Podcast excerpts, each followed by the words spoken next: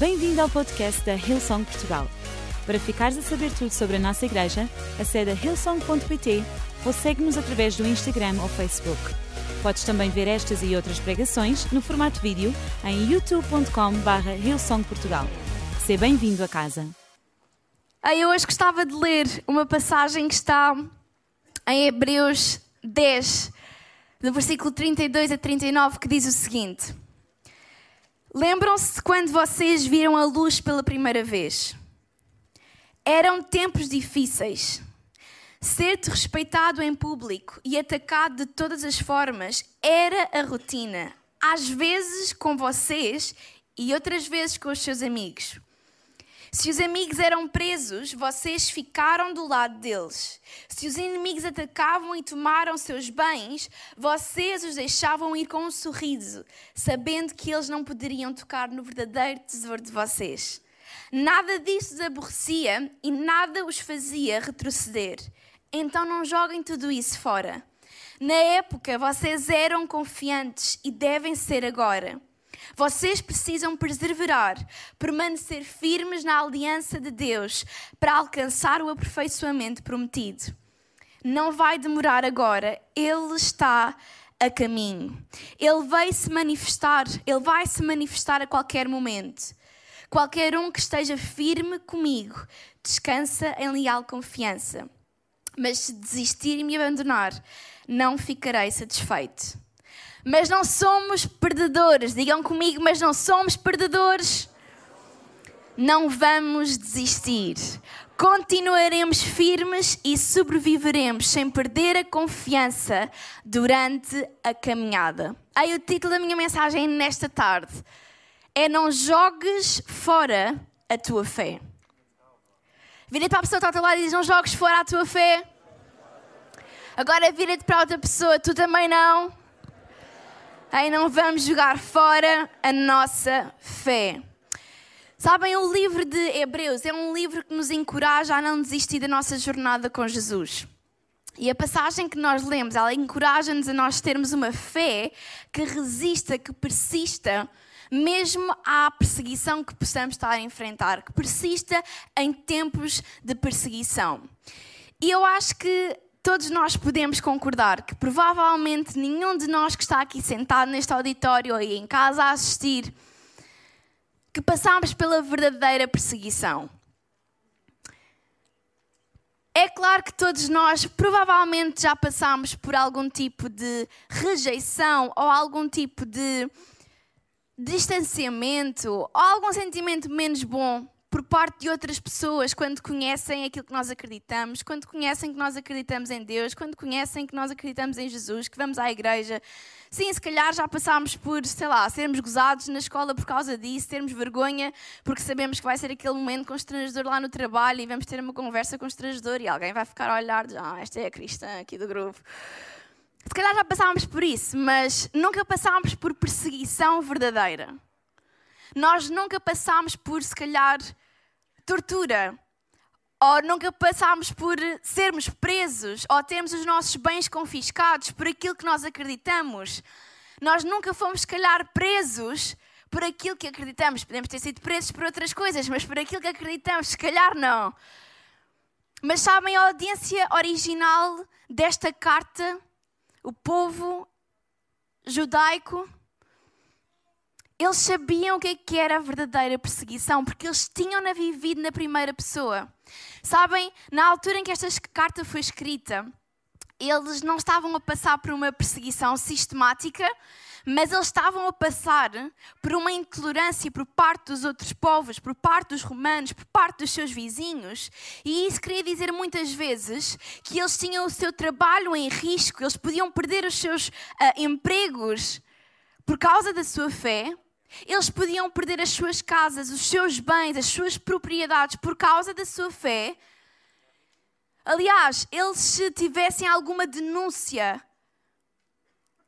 feita ao Império Romano, e se eles negassem depois, na altura, entregarem um sacrifício divino para revelar a sua lealdade enquanto cidadãos do Império Romano, eles podiam correr o risco de ser executados. Então, eles claramente sabiam o que é que era viver sob perseguição, eles claramente sabiam o que é que era ter a possibilidade de ter a nossa vida em risco por aquilo que nós acreditamos. E foi por isso que alguns deles estavam nesta situação a ponderar, graças a toda a oposição que eles estavam a enfrentar, a ponderar a voltar ao judaísmo sem Jesus, a voltar à, à lei de Moisés e ignorar aquilo que tinha sido a obra redentora que Jesus tinha feito. Eles estavam prestes a tomar esta decisão, estavam a ponderar seriamente, aí, no meio de toda esta dificuldade, no meio de toda esta oposição, se calhar estamos um bocado cansados disto, se calhar vamos voltar àquilo que nos é mais confortável e pronto, olha, ignoramos aqui a parte de Jesus, mas voltamos a seguir a lei de Moisés e, e voltamos àquilo que, que é a velha aliança e pronto, olha, pelo menos a nossa casa fica assegurada, pelo menos o nosso trabalho fica assegurado, pelo menos eu consigo garantir que a vida dos meus filhos fica assegurada. E é por isso que o autor de Hebreus escreve esta carta e diz: Ei, vocês já passaram por isto. Não é tempo de jogar fora a tua fé, é tempo de tu permaneceres. E sabem, isto levou-me a pensar no seguinte, enquanto eu estava a pensar nesta passagem, que é, ok, nós não sabemos o que é que é perseguição a sério. Não sabemos. E não sabemos, há uma parte aqui que não temos grande autoridade para falar, porque não vivemos isso. Mas eu pergunto-me, que dificuldade, que provação é que é necessária vir à minha vida e à tua vida para nós não só ponderarmos, mas muitas vezes jogarmos fora a nossa fé, deixarmos aquilo que é a nossa nova vida com Jesus e voltarmos àquilo que, é, que era confortável, que é antigo. O que é que é preciso acontecer na nossa vida para muitas vezes nós não só ponderarmos, mas literalmente jogarmos fora aquilo que mais precioso temos? Porque se nós formos honestos, nenhum de nós gosta de dificuldade. Aliás, se nos dessem a escolher uma vida sem dificuldades, sem contratempos, sem sofrimento, eu acredito que 100% de nós iria dizer que sim. Porque nós não gostamos de passar por isso e está tudo ok. Mas a verdade é que nós nunca iremos conseguir experimentar perseverança se não houver dificuldade. Porque a perseverança constrói-se no meio das nossas aflições. É muito fácil nós perseverarmos quando tudo está bem, é muito fácil nós mantermos-nos firmes quando não há nada que nos abale. Não é preciso perseverança. Mas é no meio da dificuldade que nós temos a oportunidade de a construir na nossa vida e vermos algo de diferente. É no meio de todas as nossas dificuldades que a nossa fé é testada. E deixa-me perguntar-te: quando a promessa parece distante, será que eu e tu permanecemos obedientes e fiéis àquilo que nós dizemos ser as nossas convicções? nós permanecemos fiéis e obedientes àquilo que nós dizemos acreditar com plenos pulmões, que é o centro da nossa vida, que é aquilo que dita o nosso dia a dia, porque é no meio das dificuldades que a nossa fé vai ser posta à prova. E eu acredito que hoje Deus quer nos dizer que não é a altura, nós não vivemos tempos onde aquilo que nós precisamos de fazer é jogar fora a nossa fé, mas nós vivemos tempos em que precisamos de nos levantar, de reerguer novamente e de permanecer na jornada e no caminho que Deus nos chamou a viver e a correr. Deixa-me dizer-te que é possível tu permaneceres na tua jornada mesmo enfrentando a pior doença de sempre. É possível tu permaneceres na jornada firme em Cristo e na Sua palavra, mesmo estando a passar por um divórcio. É possível permanecermos firmes no nosso caminho e na nossa jornada, mesmo passando por divisão, por confusão na nossa família. É possível nós permanecermos firmes perante injustiças, perante a perda, perante abandono. É possível no meio de toda essa dor, no meio de todo esse caos, nós escolhermos, nós tomarmos a decisão de ficarmos firmes naquilo que são as nossas convicções. E se calhar tu estás a ouvir estás a pensar, mas Mariana, isso nem sequer faz sentido. Como é que nós podemos continuar firmes no meio de tanta dor, no meio de tanta mágoa, no meio de tanto caos, no meio de tanta angústia? Como é que isso é possível? Porque, honestamente, humanamente, eu não me consigo ver a fazer isso. Ei, eu também não. Mas com Deus, mas com Deus, no meio da dificuldade, nós conseguimos permanecer por a Sua presença estar conosco. Nós podemos permanecer porque temos a convicção de que os nossos sofrimentos do presente não podem ser comparados com a glória que em nós será revelada. E nós podemos dizer isso com convicção, convicção, porque é isso que a Sua palavra diz. E sabem, nos tempos de hoje nós precisamos de ser pessoas que sabem naquilo que acreditam, que conhecem as suas convicções, mas que vivem de acordo com elas. E eu gostava de partilhar três convicções nesta tarde que nós podemos encontrar na passagem que nós lemos no início. Que nós não só necessitamos de ter na nossa vida, mas nós precisamos de saber vivê-las no nosso dia a dia também. Deixa-me dizer-te que é possível tu não jogares fora a tua fé e tu permaneceres na tua jornada, porque em primeiro lugar tens a convicção de que o teu tesouro é intocável. Eu adoro quando a passagem coloca esta frase desta maneira, quando diz: Se os inimigos atacavam e tomavam seus bens, vocês os deixavam ir com um sorriso, sabendo que eles não poderiam tocar no verdadeiro tesouro de vocês. Ei, não há nada que tu possuas aqui na terra que tenha um valor permanente. Ainda à hora de algumas eu estava a partilhar que há três anos eu comprei o meu primeiro computador com o meu dinheiro. Let's go. Eu preparei-me, eu poupei, eu fui disciplinada porque eu queria mesmo comprar, porque eu precisava dele para trabalhar. E, e eu lembro-me quando eu tive a oportunidade de o fazer. Eu cheguei à loja, eu comprei, eu lembro-me na altura, comprei o último, o último modelo, e eu lembro-me de duas coisas. Eu lembro-me do preço que eu paguei e eu lembro-me do entusiasmo que eu senti quando o trouxe para casa. E hoje eu posso vos dizer que ambas as coisas já mudaram. O entusiasmo que eu sinto quando olho para o computador não é o mesmo e o valor que ele neste momento possui também não. Se eu quisesse vender o meu computador agora no mercado, eu conseguiria vendê-lo, mas se calhar por metade do preço que eu comprei. E eu nem consigo pensar nisso porque até me dói o peito de imaginar que só em 3 anos ele perdeu tanto valor. Mas essa é a verdade. E isto mostra-nos o quão temporal as coisas que nós conseguimos obter aqui na Terra são. Isto mostra-nos que com o passar do tempo, com o teste do tempo, as coisas aqui da Terra têm a tendência de perder o seu valor. E é por isto que a Bíblia nos ensina em Mateus para nós não acumularmos tesouros na terra. Porquê? Porque a ferrugem destrói, o ladrão rouba, mas diz-nos ao, ao contrário: em vez de acumularem na terra, onde tudo isso pode acontecer, porque não é seguro, porque é acessível a qualquer coisa, porque tem sempre um prazo de validade, ao invés disso acumulem tesouros no céu, onde a traça e a ferrugem não destroem, onde o ladrão não consegue sequer tocar. E depois explica-nos o porquê. O porquê disto ser tão importante, porque onde estiver o nosso tesouro, aí estará o nosso coração. E sabem, nós às vezes lemos esta passagem e pensamos, como assim? Onde é que está o meu tesouro? Está o meu coração?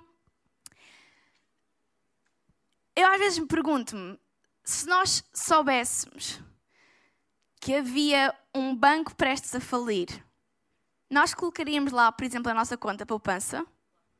Não. Claro que não, certo? Essa é a nossa tipo. Como assim?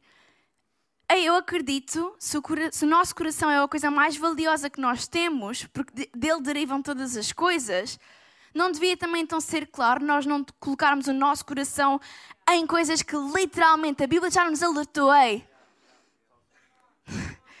Isto aqui isto aqui tem zero probabilidade de ser seguro. E nós às vezes vivemos numa época tão obcecada pela segurança. Tão obcecada por aquilo que é 100% confiável e certo. E tantas vezes continuamos a cometer esta decisão, perdoem-me a expressão parva, de continuarmos a colocar o nosso coração em coisas que facilmente são destruídas, que facilmente perdem o seu valor. Sabem, não, não há problema nenhum, não há mal em nós termos coisas. O problema é quando essas coisas têm o nosso coração. Porque quando tiver o nosso coração, vai estar a nossa prioridade, vai estar a nossa paixão, vai estar o nosso compromisso, vai estar a nossa segurança, vai, ter, vai estar a nossa fé. E se por acaso algum dia nos roubarem essas coisas, se por acaso algum dia nos tirarem essas coisas, se por acaso algum dia essas coisas forem destruídas, o que é que acontece à nossa confiança? O que é que acontece à nossa fé? Ei, mas quando nós temos a certeza de que o nosso tesouro é bem melhor do que qualquer coisa que a terra nos possa dar, nós vivemos com a convicção de que Ele é intocável e podem-me retirar todas as coisas. Ei, o inimigo pode vir e roubar a minha casa, o inimigo pode vir e tirar-me o emprego, tirar-me as minhas finanças, tirar o meu dinheiro, mas eu sei, porque o meu tesouro é intocável, porque a minha segurança não está nessas coisas, que eu posso permanecer firme.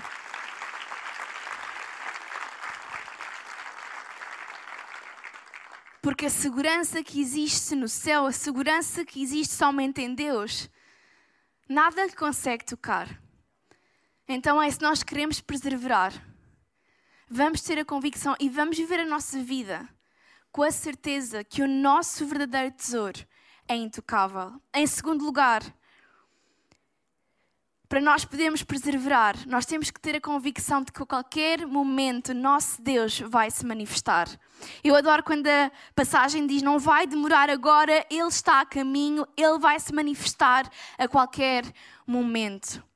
Eu acredito que nesta tarde aquilo que Deus quer trazer aos nossos corações é que Ele não está parado, Ele está a caminho. E esta certeza, esta segurança de que há um Deus que não fica indiferente ao nosso clamor, que não fica indiferente às nossas orações, que não fica indiferente ao nosso choro, que não fica indiferente à nossa dificuldade, dá-nos a esperança e dá-nos a certeza que nós podemos continuar firmes porque há um Deus que a trabalhar a nosso favor.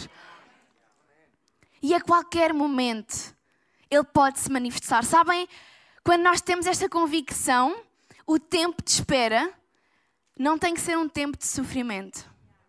Pode virar um tempo de expectativa, porque eu sei que a qualquer momento ele pode se manifestar, Ele pode fazer alguma coisa de diferente. E se calhar nesta tarde tu estás a pensar, isso é muito bonito, mas tu soubesses a minha condição, se soubesses a minha dificuldade, se soubesses aquilo que eu estou a passar, deixa-me dizer-te, eu não sei, mas Ele sabe. E Ele deixa-nos algo muito claro na Sua palavra, em Efésios 1, 20, 23, que diz: Toda essa força vem de Cristo. Deus o levantou da morte e o estabeleceu num trono, nos altos céus, no governo do universo tudo, das galáxias aos planetas, de forma que nenhum nome, nenhum poder está fora do alcance da sua sabedoria. E aí, escutem isto: isso não é provisório, será assim para sempre. Ele está no comando de tudo e tem a palavra final a respeito de tudo. Ei, eu não sei quanto a ti, mas isto é o que a palavra de Deus diz.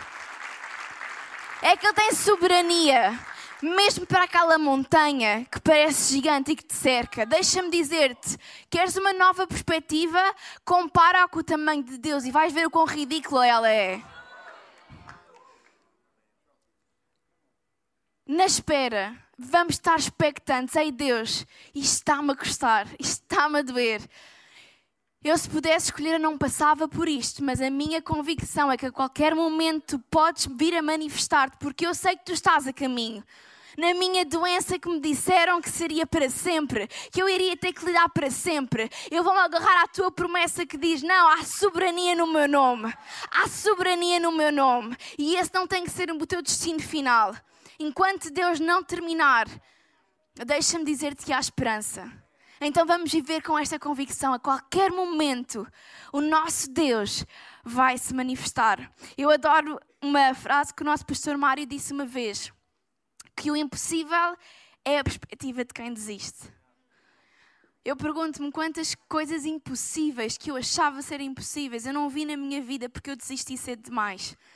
Ei, Deus nesta tarde está a dizer: é hora de voltares a reerguer-te, é hora de voltares, se calhar, à, àquele pedido de oração que tu já não oras porque achas que é demasiado grande, porque achas que eu estou a demorar muito tempo e já te acomodaste com isto, está na altura de hoje.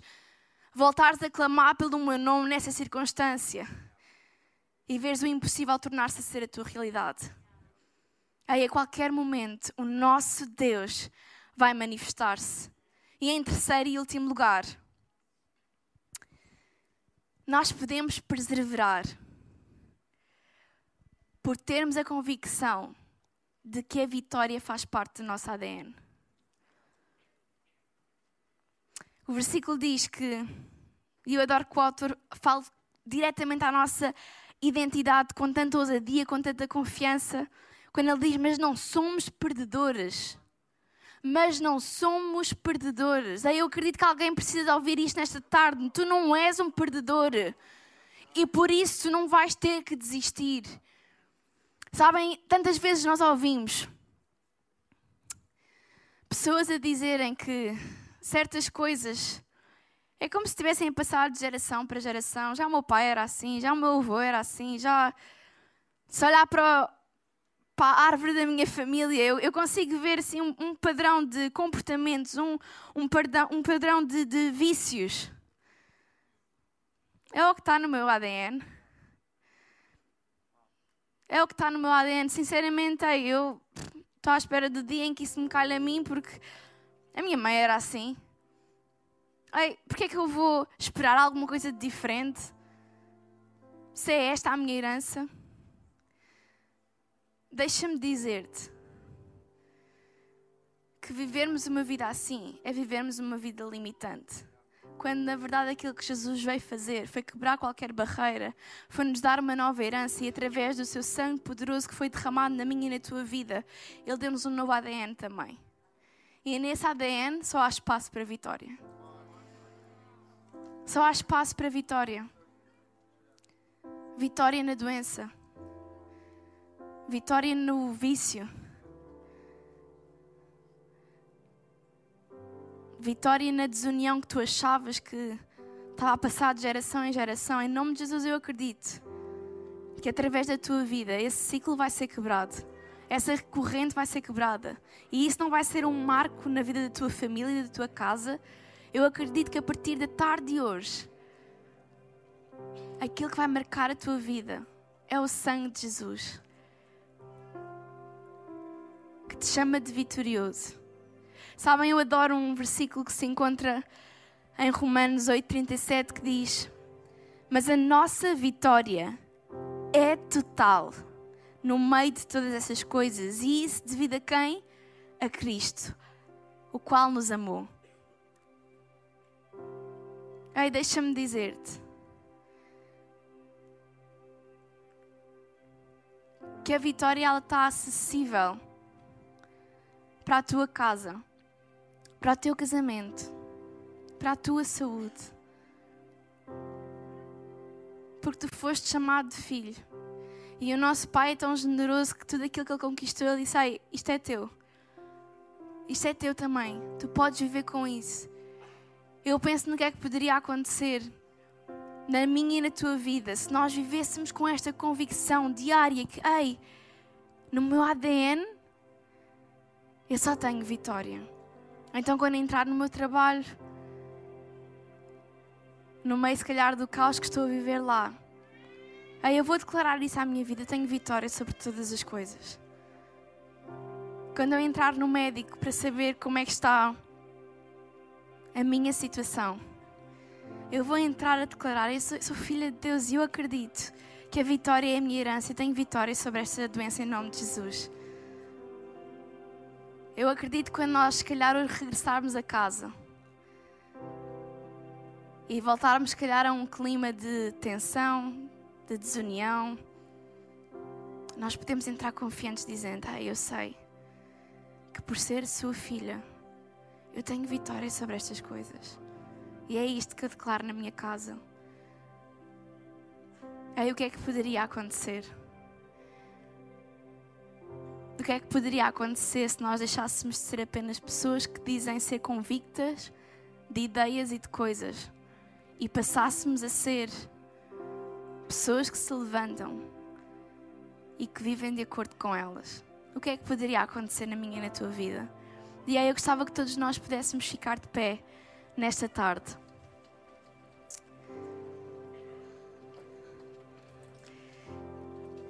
E eu gostava que todos nós pudéssemos fechar os nossos olhos. Não porque alguma coisa de estranho vá aqui se passar, mas nós somos uma família e nós acreditamos que a nossa mensagem, ela vem sempre com um convite. A mensagem de Jesus, ela vem sempre com um convite. Para todos aqueles que não o conhecem, para todos aqueles que não o têm ainda na sua vida, o convite está aberto. E aquilo que Jesus quer fazer é apenas perguntar-te: será que a partir de hoje nós podemos fazer vida juntos? Será que a partir de hoje tu deixas-me ocupar o meu espaço no teu coração? Será que a partir de hoje tu aceitas-me na tua vida e tu deixas eu cuidar de ti? É, há aqui pessoas que necessitam deixar Deus cuidar de vocês. Ele está mega disponível. Deixa-me dizer-te: se há uma imagem que tu podes ficar de Jesus, é um Jesus ansioso por estar contigo, de braços abertos neste momento, pronto a te receber. Se for essa a tua decisão, nesta tarde, não jogues a tua fé fora. Aí, se calhar tu já tiveste um relacionamento com Jesus, se calhar tu já tiveste os teus dias em que tinhas esta fé inabalável, mas jogaste-a fora por alguma circunstância. Deixa-me dizer-te, nesta tarde Deus está a dizer: há um caminho de volta. Tu podes agarrá-la novamente com unhas e dentes e nós podemos novamente voltar a fazer a jornada juntos. Então, enquanto todos os nossos olhos estão fechados para criar um sentido de intimidade, porque nós não queremos pôr ninguém nós queremos que todos vocês se sintam confortáveis para tomar esta decisão, então nós fazemos isto de uma forma de respeito e a única pessoa que vai ficar com os olhos abertos sou eu, porque eu quero ver por quem é que eu vou orar. E aquilo que vai acontecer é que nós vamos falar com Deus, nós vamos guiar-te numa oração contigo e por ti, porque acreditamos que tu não estás sozinho e queremos ter o privilégio de poder começar esta jornada contigo também. Então aquilo que vai acontecer é muito simples. Quando eu contar até três, se houver alguma coisa no teu coração, ainda que tenhas dúvidas, ainda que não entendas todas as coisas, ainda que nem tudo faça sentido, mas há algo no teu coração que clama por este Deus que tu hoje ouviste falar. Eu queria convidar-te a levantares a tua mão como sinal de, ei, eu quero fazer essa oração. Ei, publicamente eu quero ter este Jesus na minha vida. E nós vamos orar contigo e por ti. Então, um, Deus ama-te incondicionalmente. Dois, eu já estou a ver as mãos levantadas. Dois, Ele mal pode esperar por transformar a tua vida, por trazer resposta à tua necessidade. Três, a decisão está do teu lado. Se tu quiseres aceitar este Jesus, será que tu podes levantar bem alto, sem vergonha nenhuma, as tuas mãos? Eu estou a ver mãos pelo auditório inteiro, sem vergonha nenhuma. Este é o dia que o Senhor fez. Este foi o encontro que Ele te marcou. Ei, tu não vieste hoje aqui por acaso. Tu vieste hoje porque houve um Deus que te ama de tal maneira que planeou este encontro porque ele sabia que havia algo que o teu coração necessitava de ouvir, havia um, vazio no teu coração que precisava de ser preenchido. Em nome de Jesus. Ei, tem tantas mãos no ar. Em nome de Jesus, em nome de Jesus. Eu estou a ver ainda, estou a ver. Amém. Em nome de Jesus, Pai. Ei, nós vamos fazer uma oração e aquilo que queremos que tu faças é tão simples, é repetires connosco porque nós acreditamos quando algo no nosso coração acontece, quando nós acreditamos no nosso coração que Jesus é a nossa resposta, que nós precisamos dele, nós precisamos de confessar com a nossa boca também. E é isso que nós vamos ajudar-te a fazer. Então repete a seguir a mim, quando toda a igreja se junta também. Querido Deus, Obrigada porque tu me encontraste. Obrigada porque hoje eu sei que há esperança para a minha vida. Que eu posso ficar firme. Que eu não sou um perdedor, mas que eu sou um vencedor. Eu sou um filho teu. E por isso, a partir de hoje, eu sou uma nova pessoa. Perdoa todas as coisas menos boas que eu fiz. Dá-me uma vida nova e ajuda-me a caminhar na direção do teu propósito. Em nome de Jesus. E toda a gente diz: Amém, Amém e Amém. Ei. Esperamos que a mensagem de hoje te tenha inspirado e encorajado. Se tomaste a decisão de seguir Jesus pela primeira vez, acede a hillsong.pt Jesus para dar o teu próximo passo. Lembramos que podes seguir-nos no Facebook e Instagram para saber tudo o que se passa na vida da nossa igreja. O melhor ainda está por vir.